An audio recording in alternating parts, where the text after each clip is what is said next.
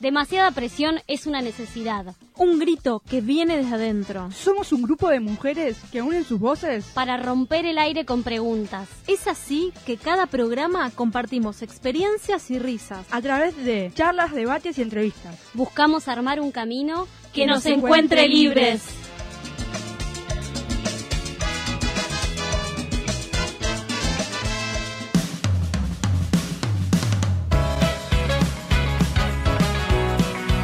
Hola, hola, hola, bienvenidos a todos a otro programa de Demasiada Presión. Hoy es sábado, hace calor, es un día soleado. Viste, uno dice esas cosas porque yo escucho que los locutores lo dicen en la radio, pero digo, es interesante escuchar eso como oyente.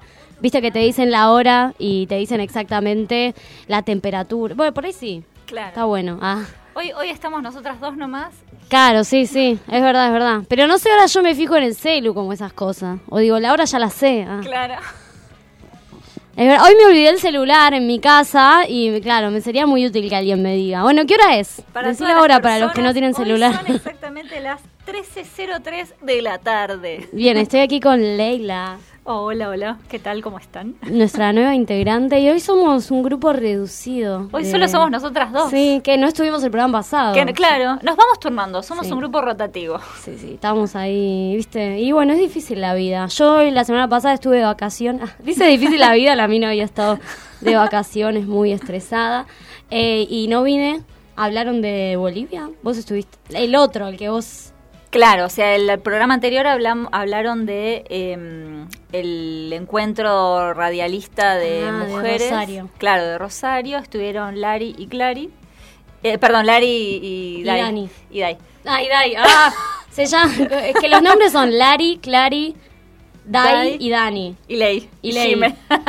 Vos sos la única disonante. Sí, sí, sí. Por eso soy la locutora. Claro. Ah, no, mentira. Eh, y el anterior sí estuvimos hablando de Bolivia. Bien, ahora tenemos a, ahora nos está esperando Ángel, que ahí hizo su gran aporte, y estamos esperando a Clara, que debe estar por llegar. Así que vamos a arrancar eh, con hablando sobre una noticia que pasó esta semana y que yo no suelo ver los noticieros, pero eh, como que me impactó mucho, que supongo que a todos, que fue el accidente del micro que, que hubo con los, las niñas que iban a Mundo Marino.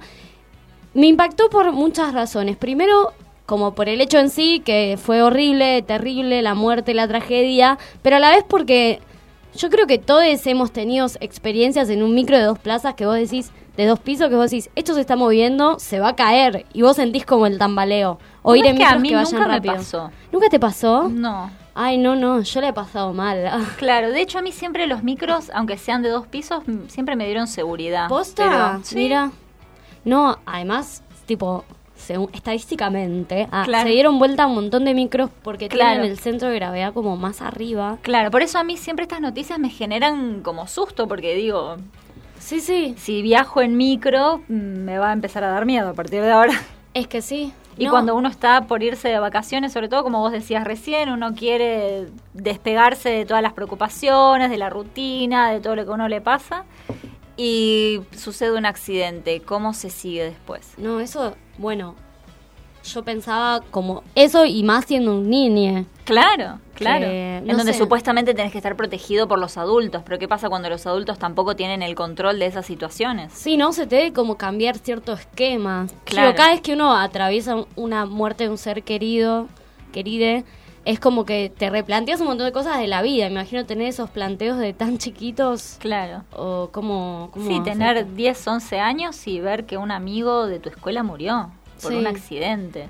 Y vos te salvaste. Sí. No, se me ocurre pensar cómo se podría trabajar eso en el colegio, porque van a tener que estar reacompañados y desde la institución como armar algo que, como hablemos del tema, tipo. Claro no sé si hace bien hablar del tema. Sí, por supuesto, por supuesto. Cuanto más se hablen de esos temas, mejor, porque si no, queda como tabú, queda como algo prohibido para hablar y queda ahí algo latente que termina haciendo mucho más ruido que si se hablara y si se sacara para afuera. Sí. Yo ahora que estudio el profesorado, se renota cuando hay un, hay un conflicto en una institución y no se habla de eso como para evitarlo, tipo ponele... Como si eso disminuyera el dolor. Claro. Eso es el pensamiento mágico, donde no hablo de esto entonces no sucede. Y no, mentira, sí sucede. Claro. Y es muy importante que se hable porque si no cada uno va a estar angustiado de manera individual y separada. Claro. En cambio, trabajarlo en grupo, compartiendo el dolor, eh, genera que el dolor baje. Sí, ¿no? Como que cura. un Claro. poco, Bueno.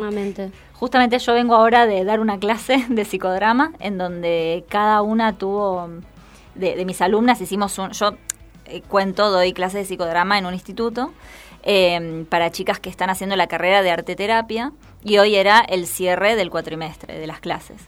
Entonces algo que yo siempre intenté transmitirles es que cuanto más compartan el dolor entre ellas en grupo y más confíen y más puedan participar de, de, las actividades que propone el psicodrama, entonces el dolor y la tensión va a disminuir. La persona que no quiere transitar ese dolor se queda con el dolor en sí mismo y entonces el dolor aumenta. Cuando es compartido siempre baja. Sí. Eso, es- va, yo en un momento de mi vida aprendí que tenía que hablar de las cosas Claro. Y fue como un reaprendizaje Sí, sí, sí. y me empecé a sentir tipo mucho mejor. Sí, sí, sí, sí. y sí. hay mucha gente que no habla de lo que pasa. Claro. Eh, nada, Porque ponele- así creen que no van a dañar a la otra persona, Claro. no van a generar incomodidad. Pero claro, se quedan con la incomodidad ellos, con la angustia ellos, entonces ahí es peor. Sí, es mucho peor. Y Yo- surge la sintomatología. Yo pensaba ponerle a veces en el sí, ponerle en el encuentro de mujeres fui a un taller de jugotecas barriales y hablaban de que las niñas siempre ponerle querían jugar con armas y a pegarse. Entonces dicen, bueno, nosotros podemos prohibir ese juego y que no salga o decir, bueno, juguemos a esto, veámoslo, pero hablemos, reflexionemos, reglemos, como no prohibirlo, porque si es como que lo estás evitando, tipo, no, esto no. Bueno, no, las armas, además si son chiques en jugotecas eh, de barrios de emergencia, están rodeados de muchísima violencia Claro, y juegan lo que tienen alrededor. claro. Entonces eh, decían cómo no prohibir, pero intervenir en ese juego para que se pueda elaborar, porque con el Claro. juego uno elabora, ¿no? Cosas. Totalmente. Sí, sí, sí. Eh, la verdad es es difícil, va, como coordinadores, más que no estás en esa realidad, eh, intervenir, pero bueno, ahí hay que estudiar y tener herramientas. Claro. Y es fascinante, la verdad, el eh, utilizar el juego Mm. como herramienta de trabajo para procesar todo lo que a uno vive y le pasa es, es hermoso. Y por ahí no, no, no sé si sabrás responder, pero ¿cómo es que el juego puede curar o cómo es que uno procesa cosas a través del juego? Porque yo lo he vivenciado, es, es difícil la pregunta, ¿no? sé claro, sí, sí, sí, sí, sí. Porque hay algo en el juego que uno eh, no controlas. Si estás jugando, no, te, no estás pensando Sí, qué vas sí, a sí, hacer. estás sintiendo. Estás sintiendo y como entregado a eso. Y hay algo de eso, del presente con otros, si estás o, o en tu mundo, eh, que, que te cura o que procesás. Y por ahí las cosas que aparecen, no sé, en una improvisación teatral, cuando estás remetido, uno empieza a relacionar cosas de que viviste hace un montón, no sé. Yo cuando improviso de golpe, estás tirando texto que alguna vez leíste en una revista, que Sí, viste sí, una sí, palabra, que porque una vez viste una imagen de un florero, entonces uno construye con las estructuras mentales que tiene, construís otras cosas. Totalmente. Entonces es como, no sé. ah. Lo que tiene, por ejemplo, el psicodrama, porque Mm. no es lo mismo la actuación que la dramatización. No, O sea, claro. Es algo totalmente distinto. La actuación es, uno es fulanito, uno es ese personaje que está interpretando. En cambio, desde el psicodrama, uno es uno mismo Sí. interpretando otro rol, pero con la historia propia atravesándola constantemente. Es un como si, como si yo Claro. fuera tal persona, pero en realidad no soy, soy yo.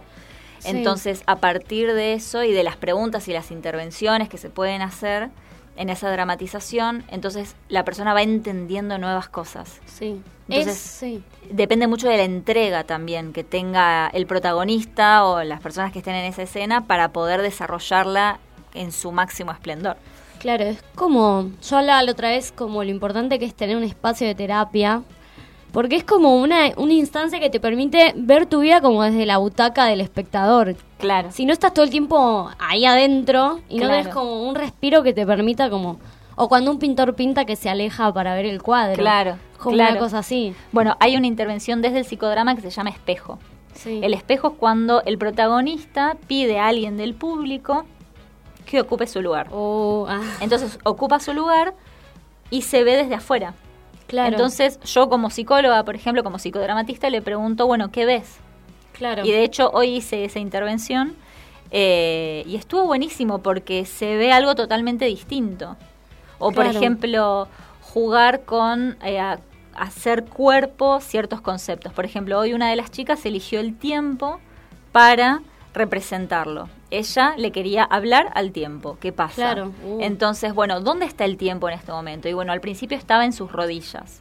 Y después haciéndole, Ah. haciéndole presión. Y fíjate que la rodilla significa el ego, el orgullo. Mirá. Entonces le estaba haciendo presión en el orgullo. Que- pero ella era como eh, donde ella percibía el tiempo Claro, efectivamente. claro cómo, cómo el tiempo se relacionaba con ella. Ah, por ahí, no sé, me- pensé, por ahí le empezaron a doler las rodillas y dice, ay, estoy grande. Claro. No, onda no, pero a ella ya le venían doliendo las rodillas de Ah. antes. Y eh, de hecho, por, a partir de, de eso que dijo, fue que empezamos a dramatizar una escena de ella. Entonces yo le pregunté a quién, querí, a quién querrías Mm. eh, confrontar, y bueno, al tiempo. Eh, entonces al principio el tiempo estaba ahí sosteniéndole las rodillas. eso él era el ego? No, no, no, era el Ah. tiempo. El tiempo sosteniéndole las haciéndole presión en las rodillas. Y después le dije, ¿a dónde te gustaría tener el tiempo? Al lado. Entonces ahí Ah. produce mucha menos presión y acompaña mucho más el tiempo desde ese lugar y genera algo totalmente distinto. Entonces, jugar con conceptos, hacer, ponerles cuerpo y, y cambiarlos de lugar y que, y que te toque el tiempo, que Sí. te toque algo, un concepto, la libertad, el problema, el miedo, etcétera. Entonces eso genera un cambio y es parte del juego y ahí es como se va mm, procesando todo lo que a uno le pasa a través del juego que es la dramatización. Claro, es súper interesante llevar como la idea que uno tiene al cuerpo. Claro. Porque es ahí eh, donde sentimos, la, donde está todo. ¿no? Claro, exacto. Nosotros creemos, vamos Bueno. creyendo que somos solo cabezas Claro, claro. pensantes y no, tenemos todo un cuerpo en el que nos pasan miles de cosas. Claro, claro. Eh, sí, es súper interesante. Eh, bueno, ahí también es como un espacio para poder jugar Sí. eh, con lo que uno le pasa. Y esto los chicos, vos sabés que lo pueden reaprovechar. El psicodrama con chicos es hermoso. Ahí va. Y estos chicos Claro, que tuvieron el accidente, bueno. para mí, si pudieran tener acceso a esta herramienta del psicodrama y poder dramatizar algo de todo lo que vivieron, aunque no sea explícito tal cual lo que vivieron, pero sí los, lo, cómo ellos vivieron lo que vivieron, sería fenomenal, porque los ayudaría un montón a procesar Claro. todo lo que les pasó. Bueno, ojalá puedan estar acompañados. Ojalá, La familia sí. también, todo es como muy grande. Bueno, vamos a ir ahora a escuchar un tema de música y después volvemos que tenemos unas entrevistas ah,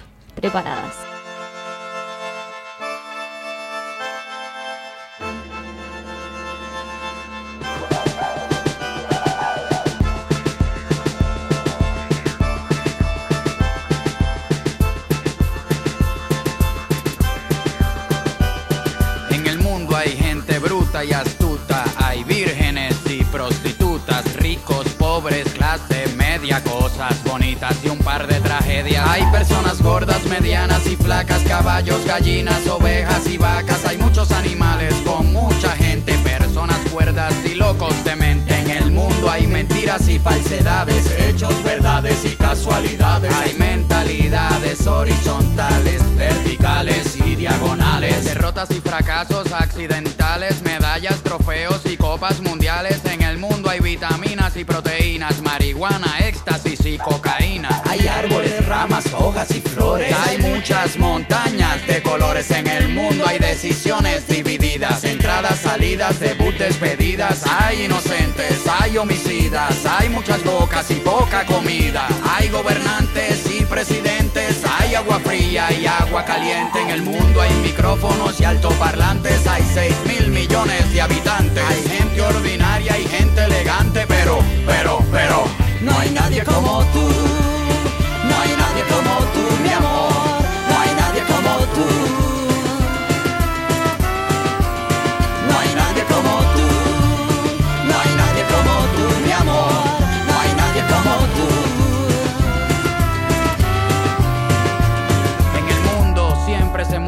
Tierra. Hay tanques de oxígeno, tanques de guerras. El sol y la luna nos dan energía. Se duerme de noche y se vive de día. Hay gente que rectifica lo que dice. Hay mucha gente que se contradice. Hay algarrobas y algas marinas. Hay vegetarianos y carnicerías. Hay tragos amargos y golosinas. Hay enfermedades y medicinas. Hay bolsillos llenos, carteras vacías. Hay más ladrones que policías. Hay religiones,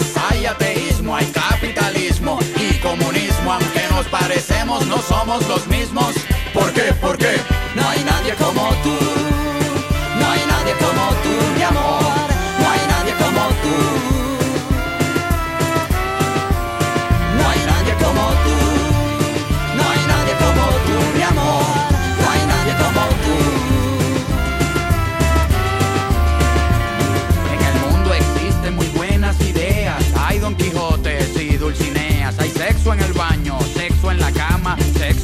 Ropa, sexo en pijamas. Hay cosas reales y melodramas, hay laberintos y crucigramas. Existen llamadas que nadie contesta, hay muchas preguntas y pocas respuestas. Hay gente valiente, gente con miedo, gente que el mundo no le importa un bledo, gente parada, gente sentada, gente soñando, gente despertando.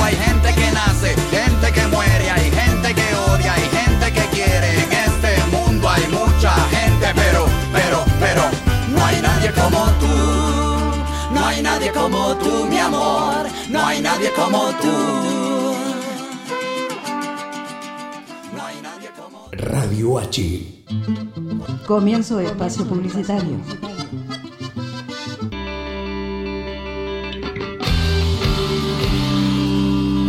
Los miércoles de Radio H arrancan a las 15 horas con Quédate con nosotros, una propuesta de SB Producciones, conducido por Natalia Tolava y un gran equipo. A las 18, Fernando Borroni y Alex Arellano hacen Palabra de Radio para poner en juego las palabras. Sergio Burstein conduce Burstein Recortado, un programa de entrevistas y reflexiones desde las 20 horas. Y a las 22 arranca No me traigan más problemas. Licha, Perico, Tata y Valen chocando los problemas de frente. Rock, Muro, Uruguaya y Radio Teatro. Y para terminar el miércoles, Pasional, un programa para levantar la temperatura, conducido por Soledad Fernández. Puedes volver a escuchar la programación cuando quieras por Radio CUT o entrando a nuestra web radioh.com.ar.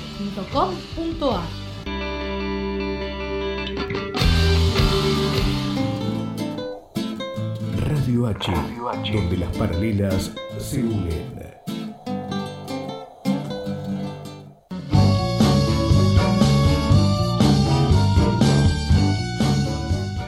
¿Querés dar a conocer tu negocio, tu pequeña empresa? Sumate a publicitar en Radio H, la radio de la Homero Mansi. Comunicate al 1538 14 21 74. 1538 14 21 74.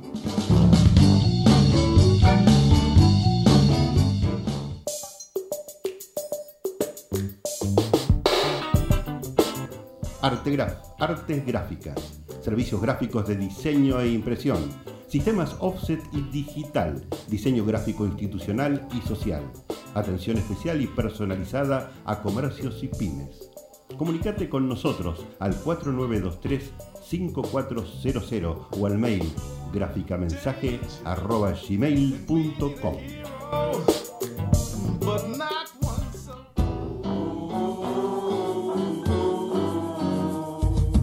¿Querés comer en un lugar donde la gente no deja sus convicciones en la puerta de entrada? ¿Querés reírte con el mejor humor político en un lugar donde la patria es el otro? ¿Querés ver los precios y pensar, no fue magia, fue la cooperativa? Venite a lo de Néstor, Bolívar 548 en San Telmo, o hace tu reserva al 4342 7588, un lugar con buena gente. Venite a lo de Néstor.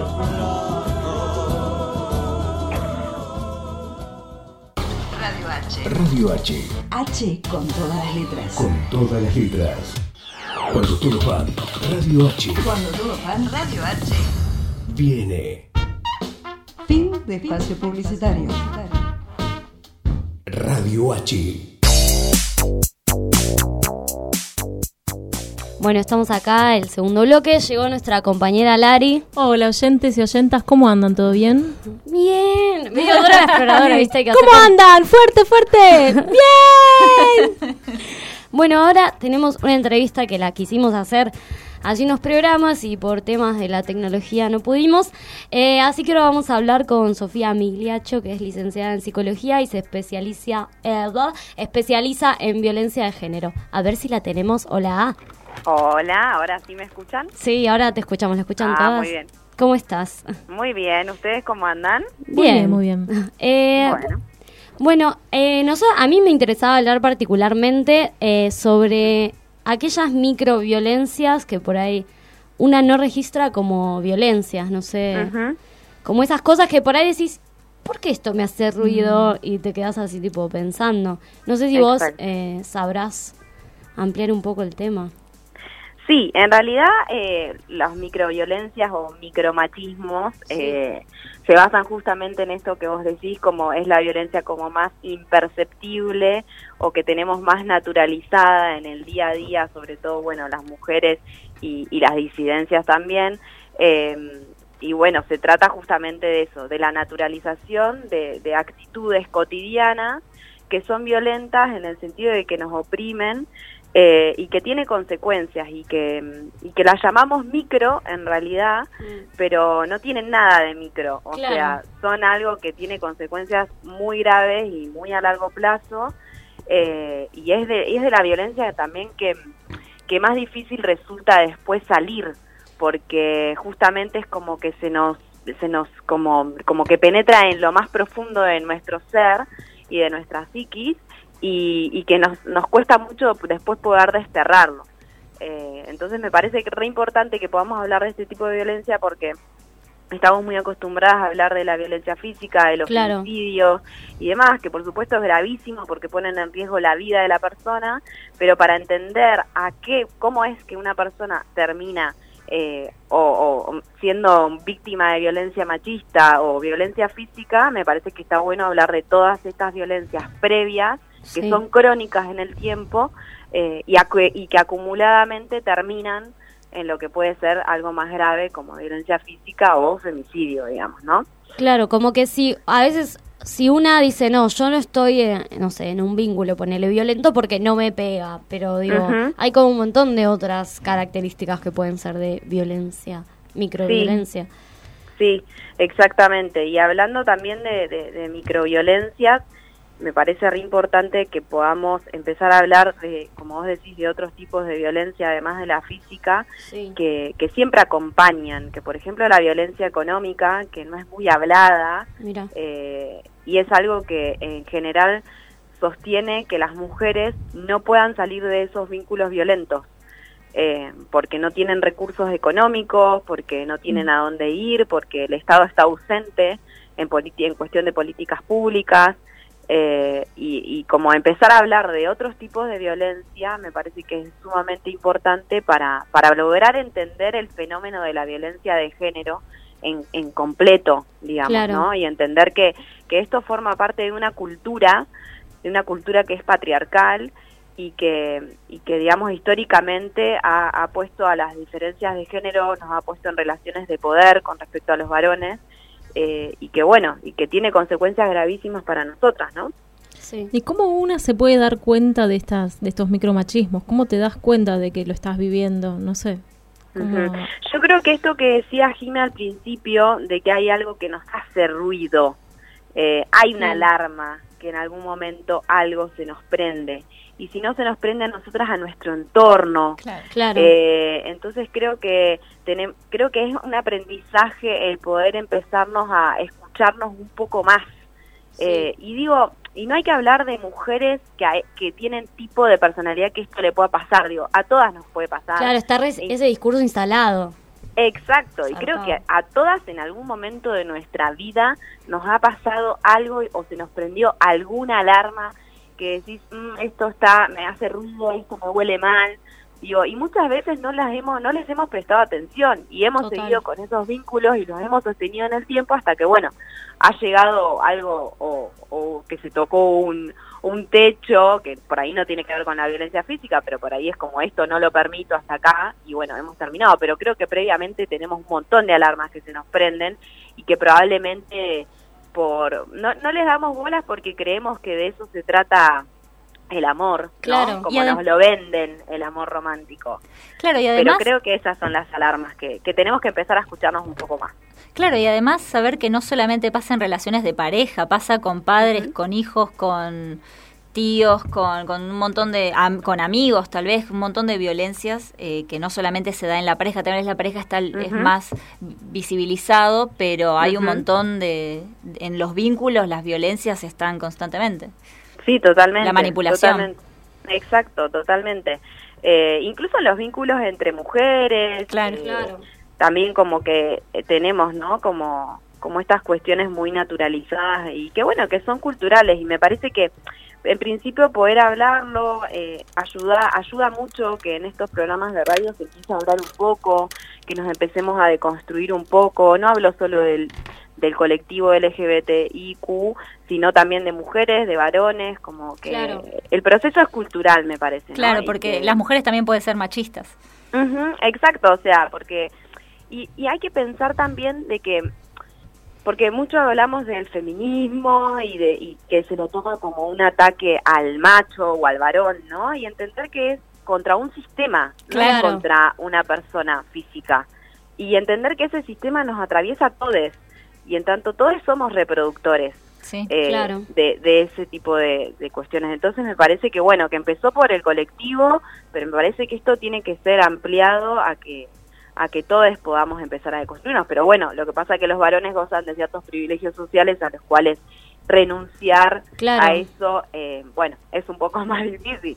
Pero, pero hay que apostar a, a- a que va a suceder en algún momento. Sí, yo tengo una pregunta que el otro día hizo una amiga en nuestro grupo de WhatsApp, que tenía una amiga que tenía otra amiga, ¿viste? Todo. La amiga de la La amiga de la amiga estaba como en una relación con un chabón, estaba re enamorada y el pibe como que no la trataba bien. Y como que todo su círculo se daba cuenta y decían, yo no sé si hablarlo con ella porque se va a enojar conmigo, como... Ujú. Porque hay un momento que si la persona está súper enamorada y vos ves que, no sé, el chabón es violento y la persona no lo ves y yo quiero que esté bien, es mi amiga, pero ¿cómo intervengo sin romper Claro. algo ahí que después lo? Ujú. Porque, digo, el vínculo de amistad lo va a necesitar en algún momento. Exacto, Entonces, exacto. ¿cómo acompañar o qué hacer en esa situación? Bueno, es muy difícil acompañar y sobre todo en estas circunstancias donde todavía no hubo una pregunta de parte de ella. Claro, Eh, es eso. Porque por ahí si hubo una pregunta o hubo alguna situación que te cuenta como, che, esto no me parece que está tan bien, bueno, es, es un poco más fácil, entre comillas. Claro. Pero cuando ella está como por ahí o- muy, muy en, en esta etapa de enamoramiento y demás, yo creo que lo importante es, primero, no juzgar nunca a esa persona, Mm. eh, no alejarse nunca. Sabemos que, que la violencia física y los vínculos violentos funcionan siempre y cuando en algún momento la persona se empieza a aislar. Aislar, claro. Eh, entonces, teniendo en cuenta esto, me parece que, que hay que tener como mucha paciencia, entender que los tiempos de las mujeres y de las personas que sufren violencia eh, no son nuestros tiempos de los que estamos mirando de afuera. Entonces, me parece que lo importante es nunca, nunca abandonar a esa persona, Claro. sabiendo lo que está viviendo y sabiendo que en algún momento eh, algo le va a hacer ruido. Podemos como interpelar, podemos como, no decir como directamente, che, esto es violento, está siendo violento, pero como, Mm. o repreguntar, o generar algo de que se haga pregunta. Claro. Y si aún así todavía no se hace pregunta y nada le hace ruido, bueno, esperarla, esperarla porque, y estar cerca, estar atenta, Claro. estar atenta y saber que siempre puede contar con vos, sea lo que sea. Claro. Y de- no desde el prejuicio, eso también me parece importante aclararlo, porque si no, probablemente esa persona no te cuente nada si vos la prejuzgás. Eh, pero bueno, hay que tener mucha paciencia para acompañar este tipo de situaciones y, y estar alerta, por supuesto, Sí. y brindar los recursos que nosotras sabemos que existen, por ejemplo, como la línea 144, Mm. eh, a la cual puede llamar ella, o también puede llamar una amiga que esté preocupada y que le pi- y pedir asesoramiento. Ah, eso Esto está bueno también. Me están preguntando, claro. Sí. Llamar y decir, mira, tengo tal amiga que todavía no se ruido. Bueno, charlarlo y conversarlo con, con las compañeras de la línea 144, eh, que seguramente les, les van a dar una remano, pero siempre tener como esas herramientas eh, para, bueno, para el momento en que realmente se lo necesite y demás, pero siempre mucha paciencia, no prejuzgar y estar, estar dispuesta. Claro. Y algo, una pregunta por ahí medio, no sé, revistera, como, ¿cuáles son como alarmas que una tiene que tener como que sean, no sé, si tu novio o tu pareja o tu papá no te deja hacer tal cosa o si te dice comentarios sobre tal otra? Hay como así ciertas alarmas que una tiene que estar atenta para darse cuenta. Sí, sí, creo que en esto hay bastantes ahora como spot que hablan sobre esto. Claro. Eh, sí, si te cela, si no te deja vestirte de tal o cual manera, eh, si te culpabiliza de sus actitudes, se Claro. enoja por X motivo y siempre vos sos la culpable de esto.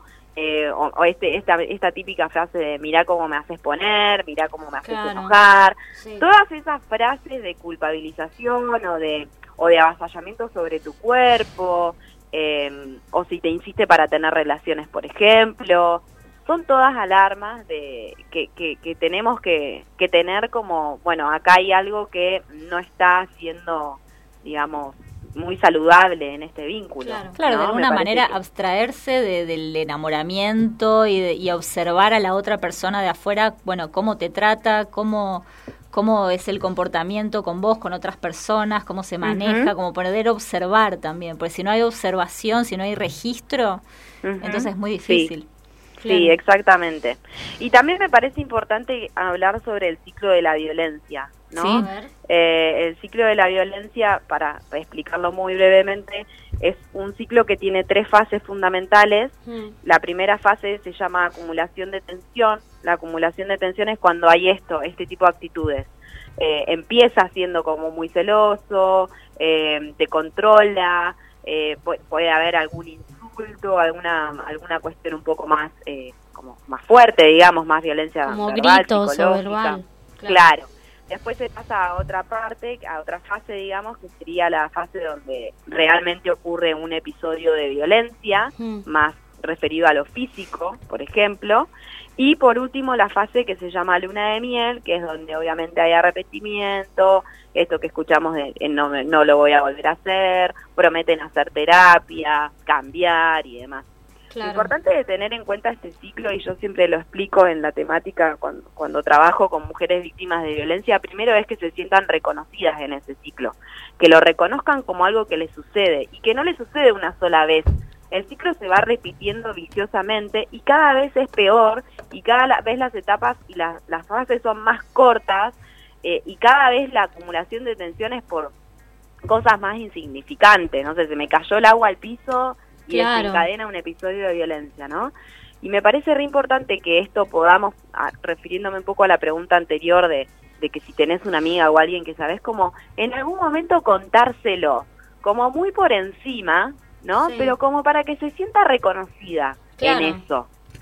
Eh, Leí parece algo el otro sirve. día, le pasas así como disfrazadamente, o no sé, le contás algo que escuchaste en la radio. Claro. Algo así. O le compartís algún spot que me llegó esto, de, por ejemplo, de lo que, no sé, esto que hablábamos, de, de los micromachismos o, o cómo empiezan las actitudes violentas, lo de celos, de Claro. no dejarte poner tal cosa, de revisarte tu, celular, las redes, pedirte contraseñas, no dejarte salir con determinadas personas. Claro, claro. Eh, algo de eso contar, como y bueno, y ver cómo, ir probando también eh, en cómo va eso, qué efectos va teniendo también. Sí, ir viendo, sí. Eh, estamos hablando con Sofía Miliacho, licenciada en Psicología especializada en violencia de género, para los que recién se suman. Yo tengo otra pregunta que es, del lado del, del hombre que ejerce violencia, ¿se puede recuperar luego de haber sido violento en un vínculo? Digo, porque ¿qué se hace? Porque después va a salir con otra persona y va a hacer lo mismo, como que hay que trabajar en, en, es- en ese lado un montón más, me parece. Sí, No sé. totalmente. Bueno, hay, hay eh, dispositivos a nivel nacional y Mm. algunas provincias también tienen dispositivos de atención a varones que justamente apuntan a una reeducación, ¿no? Si tenemos en cuenta que esto es producto de una educación patriarcal y de una cultura patriarcal, bueno, ¿por qué no pensar en poder eh, reeducar a estas a estos varones violentos?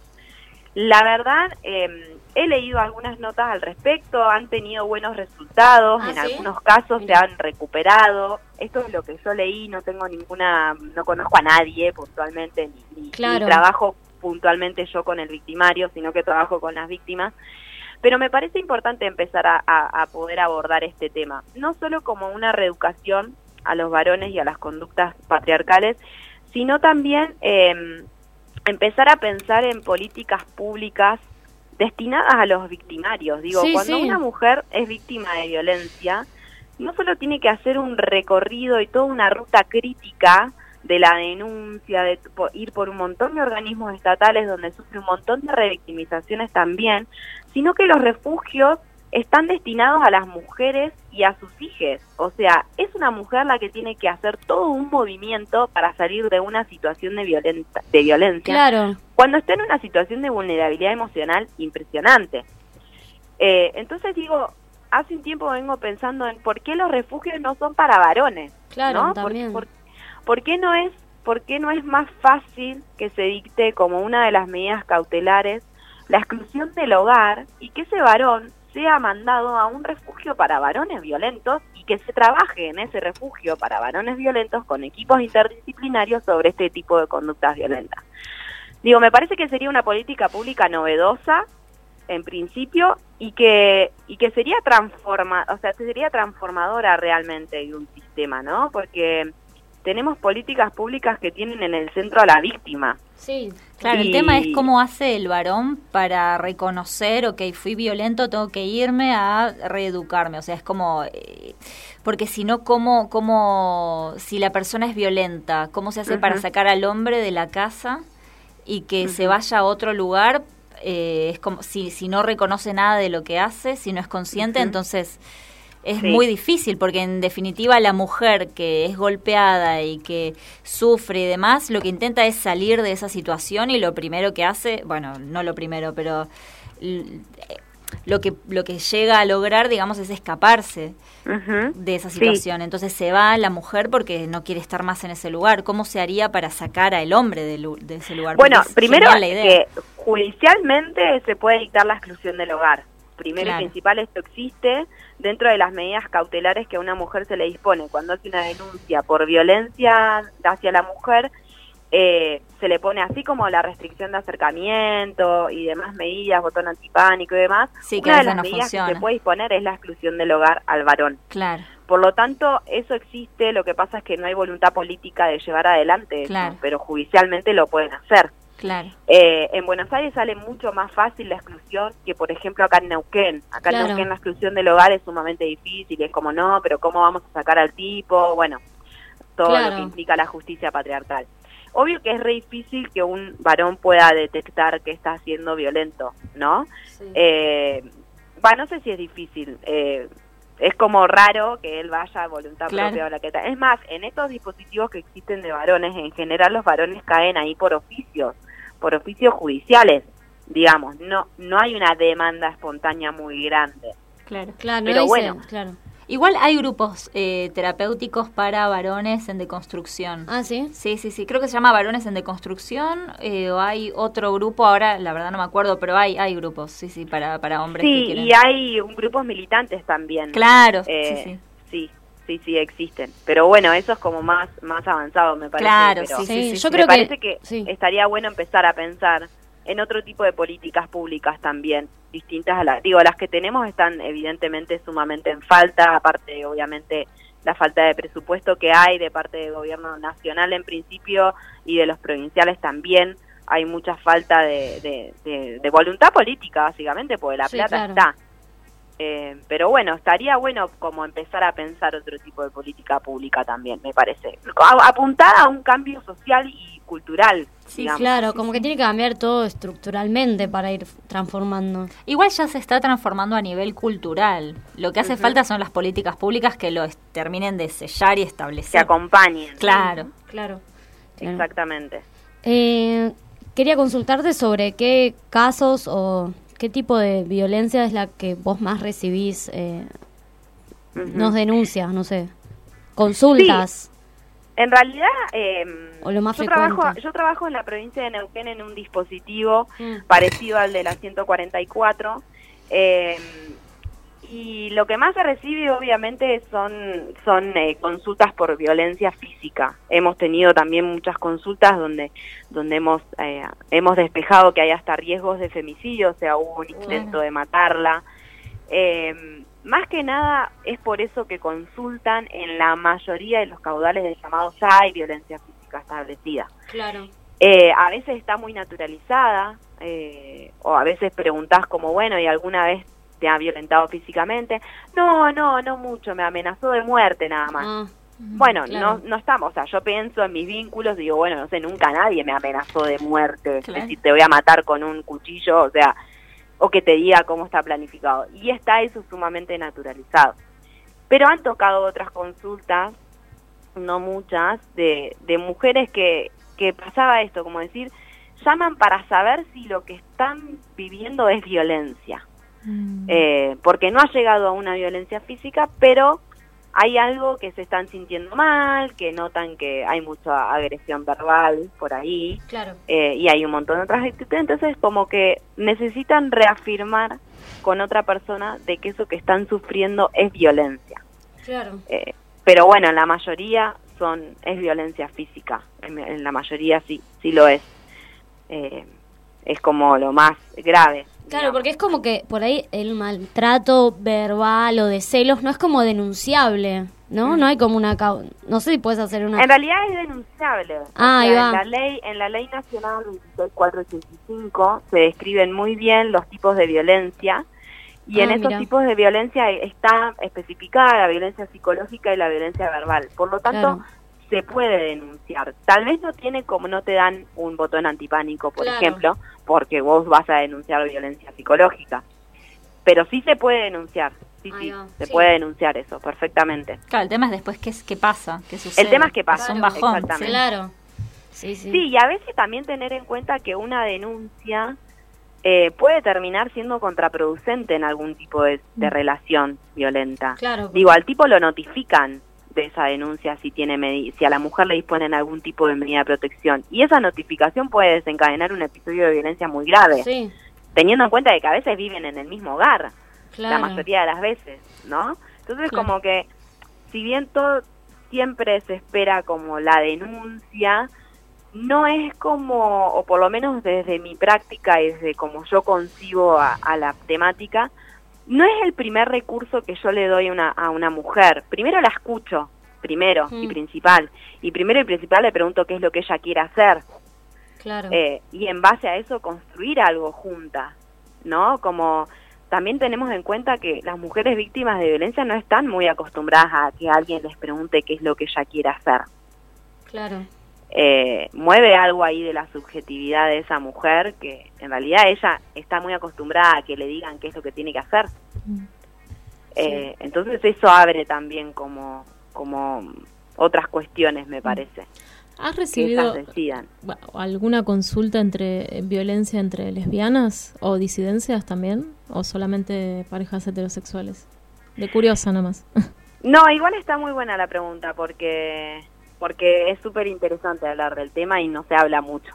Mm. Eh, no no recibimos mucho en, entre disidencias ni entre lesbianas. Sí hemos recibido entre varones homosexuales. Claro. Ah, mira.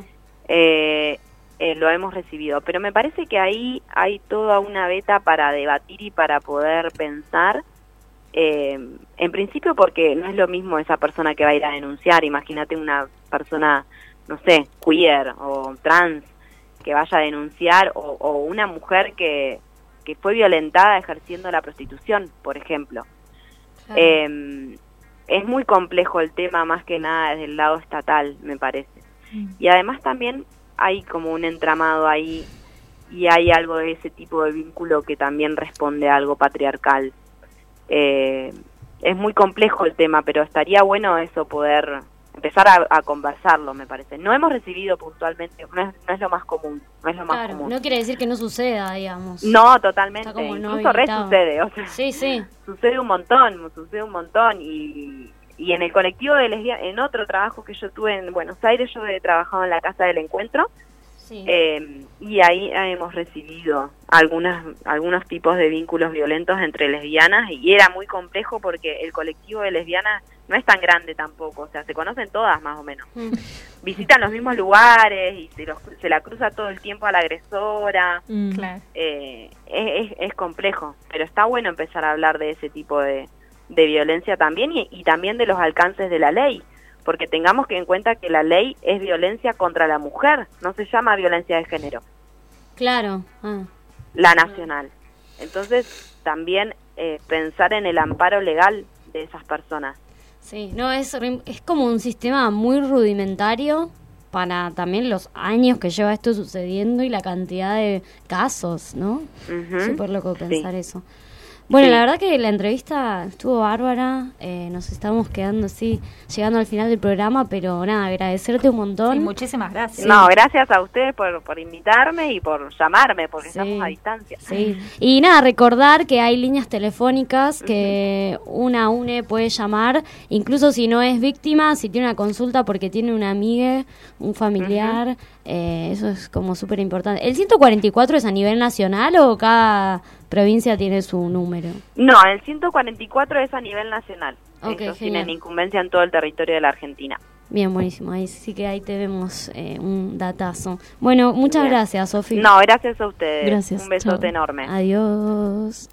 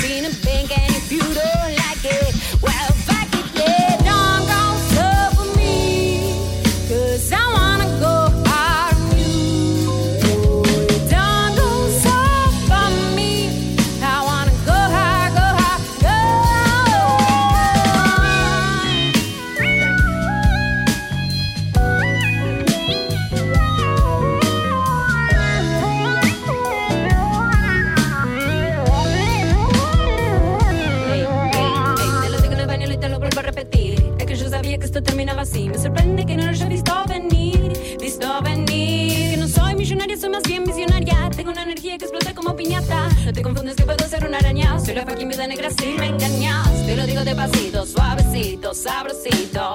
Calor, sabor, a puro hip hop. A puro hip hop el bajo. A puro hip hop el bajo. A puro hip hop, a puro hip hop,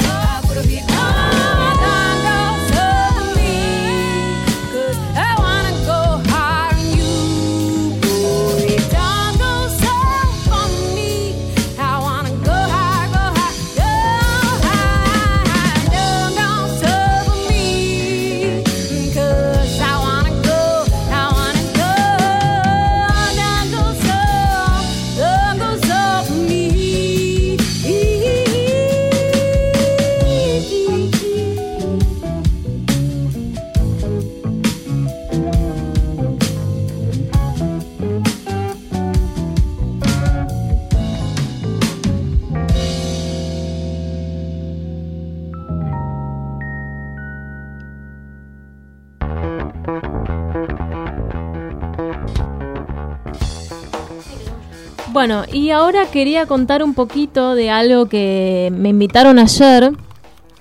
Eh, me invitó una amiga de la secundaria, de mi, secundaria Ort, es una secundaria judía, y me invitó a una cena de Shabbat eh, de un colectivo en el que ella está participando, que es el colectivo de eh, judías feministas, que es un colectivo que empezó ella con un par de chicas en junio y hace intentan hacer encuentros. Ah, ellas vinieron a. ¿Las entrevistamos? Ellas las entrevistamos, sí. Sí, sí. Eh, Fini, igualmente, no sé si la recuerdan, Ah. es la que empezó a hacer este colectivo que está haciendo como toda una movida, sí. Está el, post, el podcast de esa entrevista en Spotify, si alguno quiere escucharla. En Demasiada Presión buscan como podcast y aparece que judías feministas. Genial. Bueno, y em, es eso, básicamente intentan hacer una reunión por mes y, por ejemplo, ayer festejamos Shabbat, que Shabbat es como Eh, dura desde el viernes a la tarde hasta el sábado a la tarde, que es como todo un día de descanso en el que se intenta como soltar un poco, viste, de aparatos electrónicos, como, no tocar de plata, estar como un poco distanciado de, de toda la realidad de, de la semana cotidiana y bueno. ¿Celulares usan?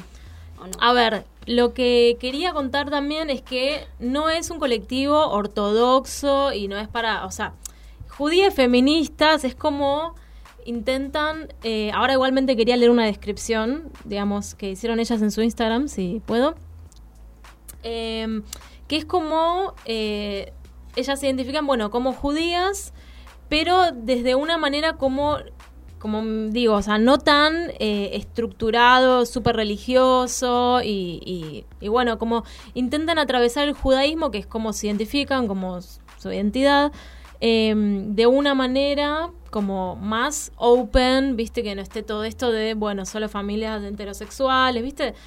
A ver, eh, bueno, éramos casi todas tortas, ¿viste? No sé, o sea, había como un montón de diversidad dentro del judaísmo que uno la tal vez piensa, ah, bueno, no sé, asocia mucho la religión con algo Claro. muy cerrado y no, no se imagina como lo queer dentro de la religión. Lo toman por ahí como más una cultura familiar heredada a la que una quiere mucho y le tiene cariño porque son pero no es que son religiosas, sino como que es llevar eso, esa cultura que uno le transmitieron. Sí, llevar esa cultura y bueno, fue algo muy divertido porque em, para Shabbat se hacen como unas ciertas eh, oraciones, ¿no? Se hace una oración al vino, una oración a las velas, ¿no? Porque bueno, se hace un encendido de velas y lo, lo lindo fue que la... No, perdón. Ay, ¿cuál era para mí?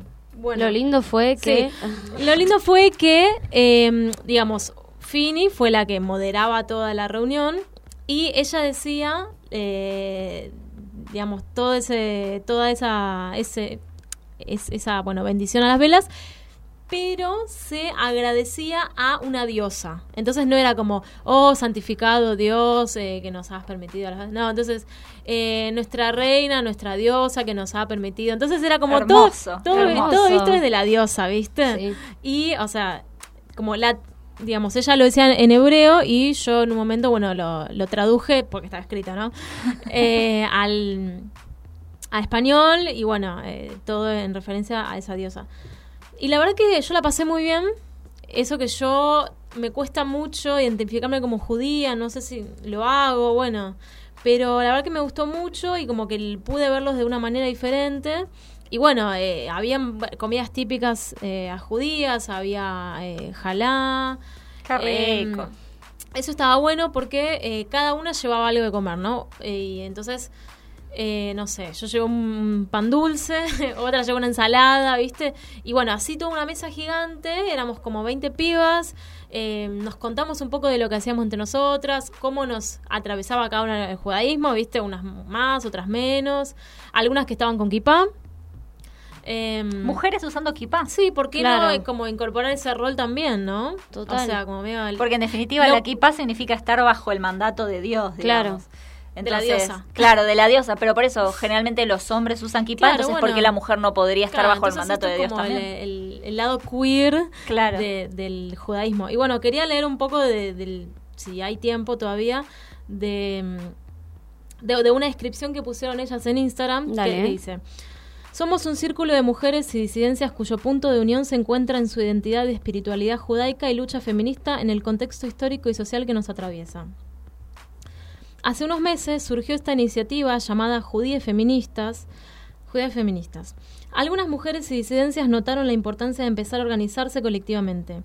Todos teníamos muchas ideas y experiencias en común, pero que, de alguna u otra forma, estas estaban excluidas de las instituciones tradicionales de la judería argentina. El objetivo principal de la grupa es empezar a organizarnos para poder crear espacios de encuentro, intercambio y transformación. Algunos de nuestros principales puntos de interés son dirigencia judía argentina israelí, política nacional, identidad judía, intercambio interreligioso, comunidad LGBTIQ+, formación feminista, Israel sionismo. Es el momento de activar y organizarnos. Estamos atravesando un momento de cambios a nivel nacional y mundial muy fuerte y no nos podemos quedar afuera. Y bueno, quería eh, decir las redes para que la sigan, porque bueno, si hay algún eh, judío, o bueno, si no lo sos y tal vez te interesa, porque bueno, querés saber más de la, de la comunidad o, lo que sea, les quería decir las redes que las tengo anotadas acá. Em, el un Instagram y un Twitter. El Instagram es Judíes Feministas y el Twitter es Judíes Fem. Em, entonces, como dije, eh, si alguna o alguna está interesada o interesada, puede eh, mandarle un mensaje y decir, bueno, yo quiero participar y lo que yo tuve que hacer es, tenés que responder una encuesta muy cortita solamente para, cada vez que se van a hacer los encuentros, eh, solamente para que te anoten tu nombre y eh, para que vos puedas poner qué vas a llevar, si vas a llegar algo dulce, algo salado, una bebida, como para que se puedan organizar. No, bueno, eso, la verdad que estuvo muy bueno. ¿Hay debates sobre la religión judía? Sí. Ah, en, en cuanto a lo feminista o lo patriarcal que es el ser judío. Sí, sí, ayer quizá... O sea, ¿se- se- ¿hay espacio para generar eso? Sí, obvio. Sí, sí, sí, sí. O sea, se puede generar eh, un debate muy interesante. Bueno, Ya les estoy siguiendo. No, Ay, muy bueno, bien, bueno, puedes venir a la próxima. Ahí va a ser una foto mía con la remera de, Sí. de Mariel Franco.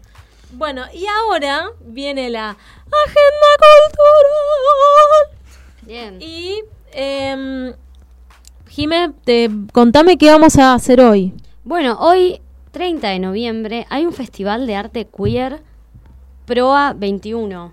Es el FAC. Brandon llega a la Fundación Proa.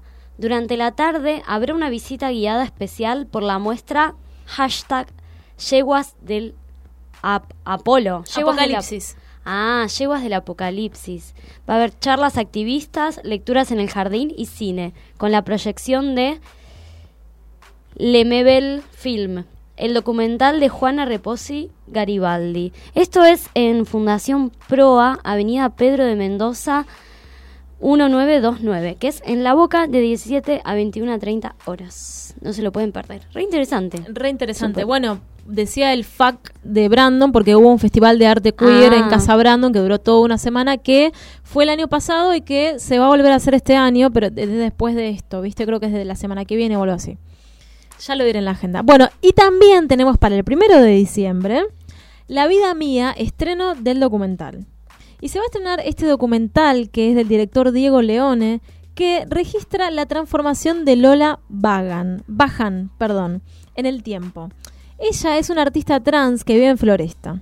Y Diego Leone es un realizador platense gay cis que la conoce por internet y le propone hacer un video. El proceso de duraje duró 10 años No. y la película da cuenta de cómo Lola construye su identidad y su camino como cantante.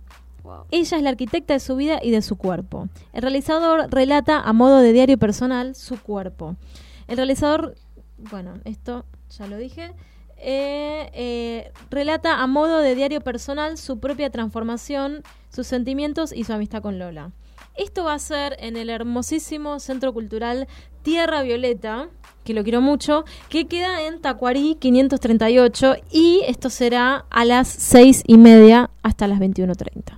Bueno, hermoso todo lo que hay para hacer. Eh, y llegamos al final de este programa de sábado. Ahora viene Erotitango, el programa que nos sigue, así siguen escuchando. Y bueno, eh, hasta el sábado que viene será preparándonos Será, para el verano. será. Hasta el sábado que viene. Siempre sábado, nunca en sábado. Listo. Radio H. Comienzo de espacio publicitario.